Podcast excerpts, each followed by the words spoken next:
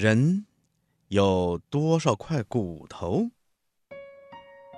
嗯，小朋友，我们人体全身的骨骼呀，是由颅骨、躯干骨和四肢骨三个大部分组成的。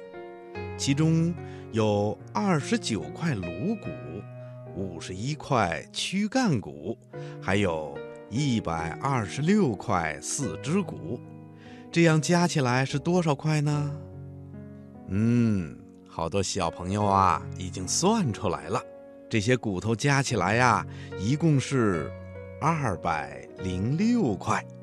也就是说，我们正常的人全身的骨骼呀，一共有二百零六块。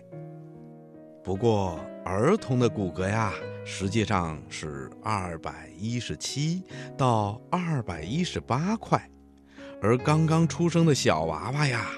他们的骨头多达三百零五块，这是为什么呢？嗯，因为儿童的骶骨有五块，长大以后啊就会合成一块；儿童的尾骨有四到五块，长大以后呢也合成了一块。